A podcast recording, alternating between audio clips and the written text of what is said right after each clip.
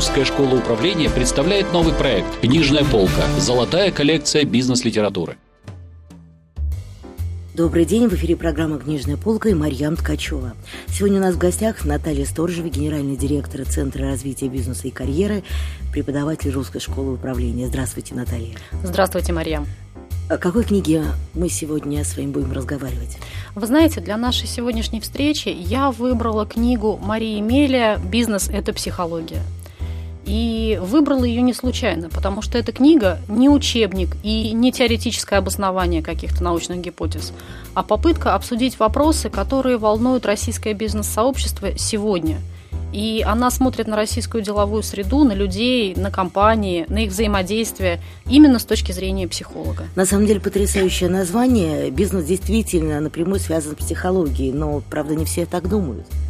Иногда считают, что это более такой сухой механизм, и разбираться э, в себе, разбираться в каких-то своих мотивациях, потребностях э, с точки зрения психологии э, не нужно в бизнесе. Нужно понимать цель, задачи и их достигать. Ну, Согласны? Ну, соглашусь, Марьям, соглашусь с вами, потому что когда а, звучит слово бизнес, первые ассоциации, которые возникают, это деньги, проекты, динамика, достижения, цели. Но дело в том, что а, ко всем этим вещам каждый бизнесмен или каждый менеджер, каждый предприниматель относится абсолютно индивидуально. И каждый бизнес, каждая компания – это проекция личности того человека, который эту компанию или возглавляет, или проект, которым он руководит. Поэтому э, в бизнесе психологии гораздо больше, чем кажется на первый взгляд. Наталья, а почему выбор пал именно на эту книгу? Ну, наверное, потому что я сама по образованию психолог, и одновременно с этим я э, менеджер, я директор, я предприниматель. У меня много достаточно разнообразных граней, и я все время ищу баланс между бизнесом, между э, психологией и пытаюсь найти э, правильный подход к работе с людьми, к управлению людьми, и все-таки стараюсь подходить к решению бизнес-задач с точки зрения психологии. Я правильно понимаю, что Марина Мелия пытается задать некие психологические координаты жизни современного делового человека в этой книге? Совершенно верно. Вот только послушайте вопросы, которые э, разбивают книгу на несколько частей. Чем успешные люди отличаются от просто успешных? Согласитесь, этот это вопрос цепляет, да, да, да, потому что э, когда мы говорим об успешности, каждый на себя это немножко примеряет. Но если мы введем градацию успешность и суперуспешность, то тут уже на себя примерить немножко сложнее, потому что амбиции у всех разные. Или еще один вопрос. Почему одним все, а другим ничего? На наших семинарах, на наших э, тренингах в русской школе управления мы достаточно часто, как преподаватели, слышим от э, наших студентов этот вопрос. Он сквозит достаточно часто. Это кажется людям несправедливо. Почему вот кто-то директор, а я просто рядовой специалист? Ну, да? точно, С чем это связано? Ну, точно так же получается, что один человек легко достигает каких-то целей, поступает в институт, учится, но а другому приходится преодолевать преграды через терник звездным это уже, согласитесь, совершенно другой комфорт. Ну, в этом и большой секрет и бизнеса, и карьеры. Ведь все ходят примерно в одни и те же школы. Все учатся примерно по одним и тем же учебникам. Но через 10-15 лет люди оказываются в совершенно разных сферах, разных плоскостях, а, добиваются разных абсолютно высот. И почему происходит так, в кавычках, несправедливо, что отличники зачастую работают у тех, кто сидел с ними за одной партой и учился на тройке? Сейчас бы Э, кто-нибудь, поклонники метафизики, сказали бы волшебное слово «судьба». А что же говорит автор? Автор пытается найти ответы в характерах людей, в их индивидуальности, в их отношении к тем вызовам, которые а, встают перед человеком на пути его взросления. Потому что в одних и тех же ситуациях разные люди действуют абсолютно по-разному. Одни а, проявляют свой потенциал, действуют проактивно, стараются повернуть любые обстоятельства в свою пользу, а другие складывают лапки, ищут оправдание тому, что они не смогли, у них не получилось, кто-то им помешал. Поиск виновных, да? Да, да, это, к сожалению, распространенный мотив. Поскольку я провожу очень большое количество собеседований и вижу очень большое количество а, людей, нанимающихся на работу или руководителей, нанимающих персонал, я могу сказать, что на каждое второе, даже, может быть, каждое, три, каждое третье, каждое второе собеседование в нем сквозит. А почему вы ушли с этой работы? Ну вот, начальник был не очень умный, зарплата была не очень высокая, цели были не очень амбициозные, и мало кто имеет мужество сказать, вы знаете, а я испугался, а я не справился, а у меня сложилась конфликтная ситуация, я не знал, как из нее выйти, и поэтому просто написал заявление. Ну, это большое мужество надо иметь, чтобы взять на себя ответственность за свою собственную жизнь. Вот сейчас мы подошли к очень интересной теме. Я знаю, что в этой книге большое внимание автор уделяет жизненному сценарию и сценарному программированию своей жизни.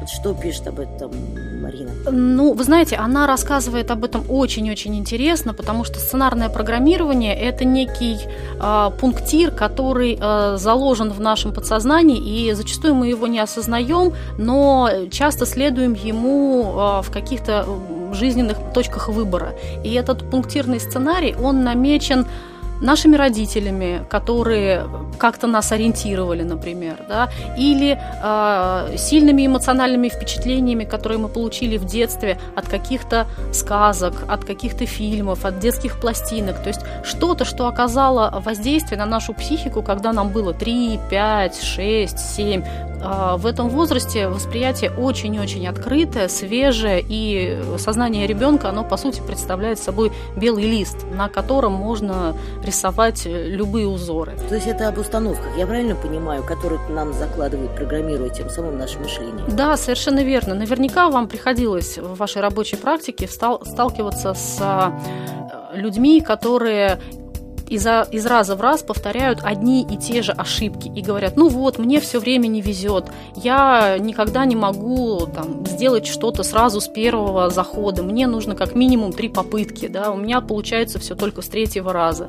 И э, если проанализировать это с психологической точки зрения и поговорить с человеком о его детских установках и первых там каких-то детских впечатлениях, то можно, например, обнаружить, что ему в детстве нравилась сказка про Ивана Царевича, который только только с третьей попытки достигал всевозможных целей. Да, там, и вот он побеждал дракона, не знаю, спасал царевну, э, находил клад, и все время с третьей попытки. Поэтому, когда человек вырастает, у него, может быть, где-то подсознательно это проявляется. Да? И вот, вот этот такие страх, моменты. он потом преследует его всю жизнь. Когда нужно добиться той или иной цели, он вот как раз идет на поводу этого страха. Ну, э, может быть, не столько страх, сколько ассоциация, что э, ребенок в детстве хотел быть таким же настоящим большим и сильным героем, и вырастая, э, он э, себя с этим героем ассоциирует. Но у настоящих героев все получается не сразу а, так сказать, с разгона. Да? То есть нужно две предварительных э, тренировочных попытки, чтобы потом сделать по-настоящему. И э, подсознательно срабатывает формула. У настоящих героев это происходит именно так. Поэтому и у меня будет происходить точно так же. Знаете, Наталья, я сегодня услышала очень интересную установку. Для меня она действительно была неким откровением, открытием. Угу. Одна моя знакомая, у которой дочка учится в музыкальной школе, сказала мне такую фразу, что к Лизе Бетховена угу не разрешают играть в музыкальной школе в рамках э, программы, независимо сколько там ребенку лет, э, в седьмом классе он учится там или во втором, только потому, что это произведение разрешено играть суперпрофессионалам. Интересно. На самом деле было очень Интересный интересно, пример. просто действительно нельзя. И я невольно подумала, какие же ассоциации угу. Через этот предмет э, мы вкладываем в наших детей.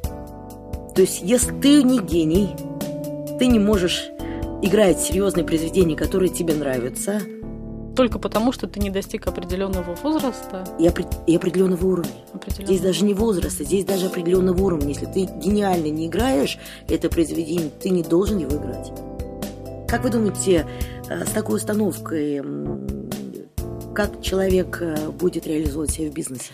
Вы знаете, я думаю, зависит от силы характера и от силы личности, потому что а, есть люди с очень сильными характерами, и они, в общем-то, достаточно спокойно перешагивают любые установки, потому что а, успех, он там, где а, человек выходит за рамки общих правил, потому что общие правила, они как, ну, как показывает практика, дают некий гарантированный средний результат. То есть делай вот так, делай по расписанию, делай по алгоритму, и гарантированно получишь вот это, ну, скажем, приемлемое хорошо. Если человек э, обладает потенциалом и амбициями, а, получить нечто большее, нечто более яркое, значительное, то он всегда будет выходить за рамки этих установок и нарушать эти правила. И, по сути, э, успешные бизнесмены, если их проанализировать их истории, их биографии, они действуют именно так.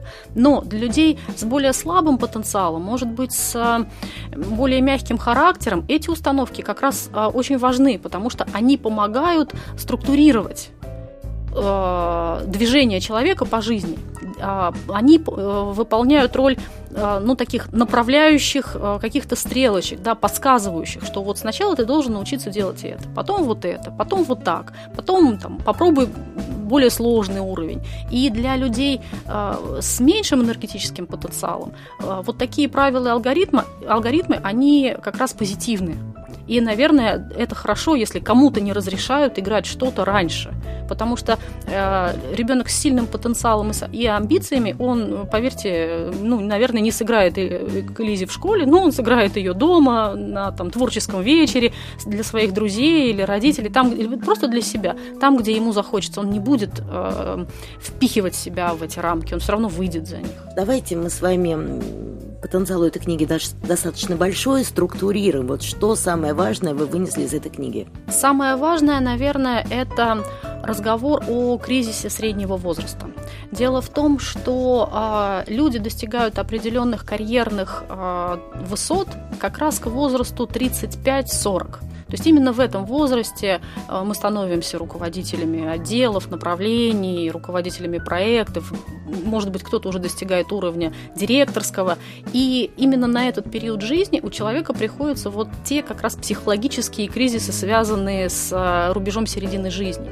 И получается очень интересная вещь. В тот момент, когда человек находится на пике своей карьеры, он должен принимать очень ответственные решения за других людей, за большие какие-то финансовые потоки, за серьезные проекты, он личностно может оказаться в ситуации, когда он не знает, как действовать дальше, когда он не знает, что делать со своей собственной жизнью, когда он не может справиться с а, сомнениями или тревогами, которые его охватывают. И в этот момент, наверное, ну, вы видели таких людей, наверняка э, есть такие Конечно, люди среди ваших много. знакомых, когда вдруг непонятно почему успешная женщина вдруг раз и теряет все. Или успешный руководитель, мужчина, который э, упорно работал и ступенька за ступенькой делал карьеру, вдруг в какой-то момент ломается и непонятно, где где, где его силы, куда делись его достижения, почему он опустил руки, почему вдруг от какого-то совершенно незначительного события он сломался. Объясняет автор? Объясняет, объясняет, но, вы знаете, очень, а, на мой взгляд, тонко, очень изящно, то есть не дает каких-то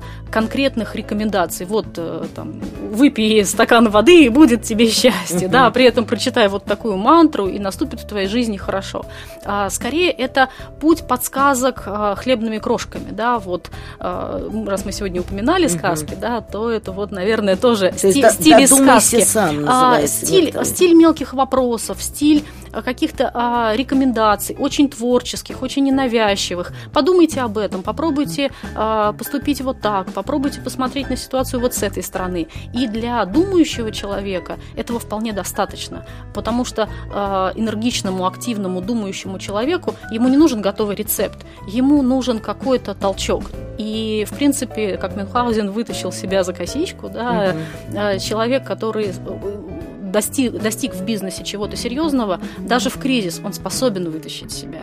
Важно только в этот момент ему правильно помочь. Хорошо, но очень многие же хотят э, жить по принципу «сделай раз, сделай два, сделай три».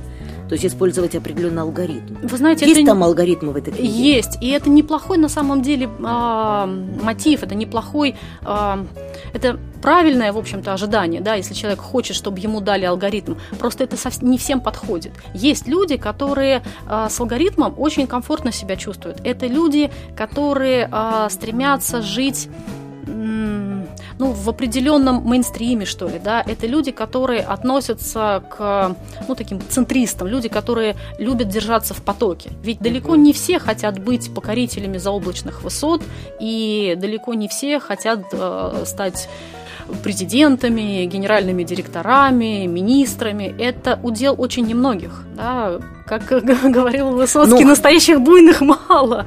Основная часть людей хочет быть просто счастливыми, успешными, благополучными. И важно правильно оценивать и соизмерять свои амбиции, свои возможности, свой потенциал. Вот вы правильно говорите, что каждый человек хочет быть счастливым, а если сценарий его жизни складывается недолжным образом, то ведь этот сценарий можно каким-то образом переписать и ситуацию изменить.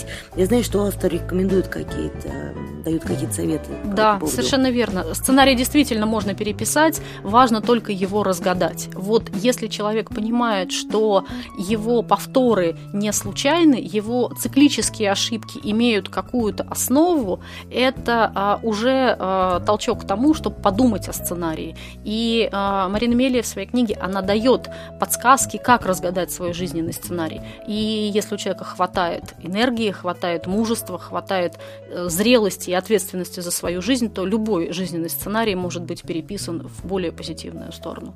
Наталья, большое спасибо, очень интересная тема, и книга тоже заинтриговала. Спасибо вам, надеюсь, что и вам книга понравится. Всегда очень приятно переписывать, менять свою жизнь в лучшую сторону. Дорогие слушатели, у нас в гостях была Наталья Сторожева, преподаватель Русской школы управления. Мы говорили о книге Марины Мелия «Бизнес – это психология». В студии работала Марьям Ткачева, программа «Книжная полка», проект Русской школы управления. До встречи в следующих выпусках. До свидания. До свидания. Русская школа управления представляет новый проект «Книжная полка. Золотая коллекция бизнес-литературы».